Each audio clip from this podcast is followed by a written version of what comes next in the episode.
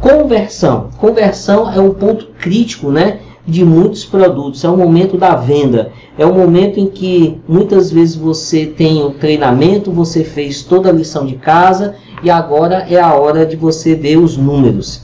A pergunta é a seguinte: será que a comunicação é, está correta para o público em momentos diferentes? Acontece o seguinte: muitas vezes você tem um produto, a sua comunicação ela está certa, mas o público não é o público correto. O público está em momentos diferentes. Então, por que, que não vende? Pode ser um dos motivos que seja isso. Como é que a venda se dá? Comunicação correta para momento de absorção do público correto. Você tem que encaixar esses dois momentos. Como é que você faz isso?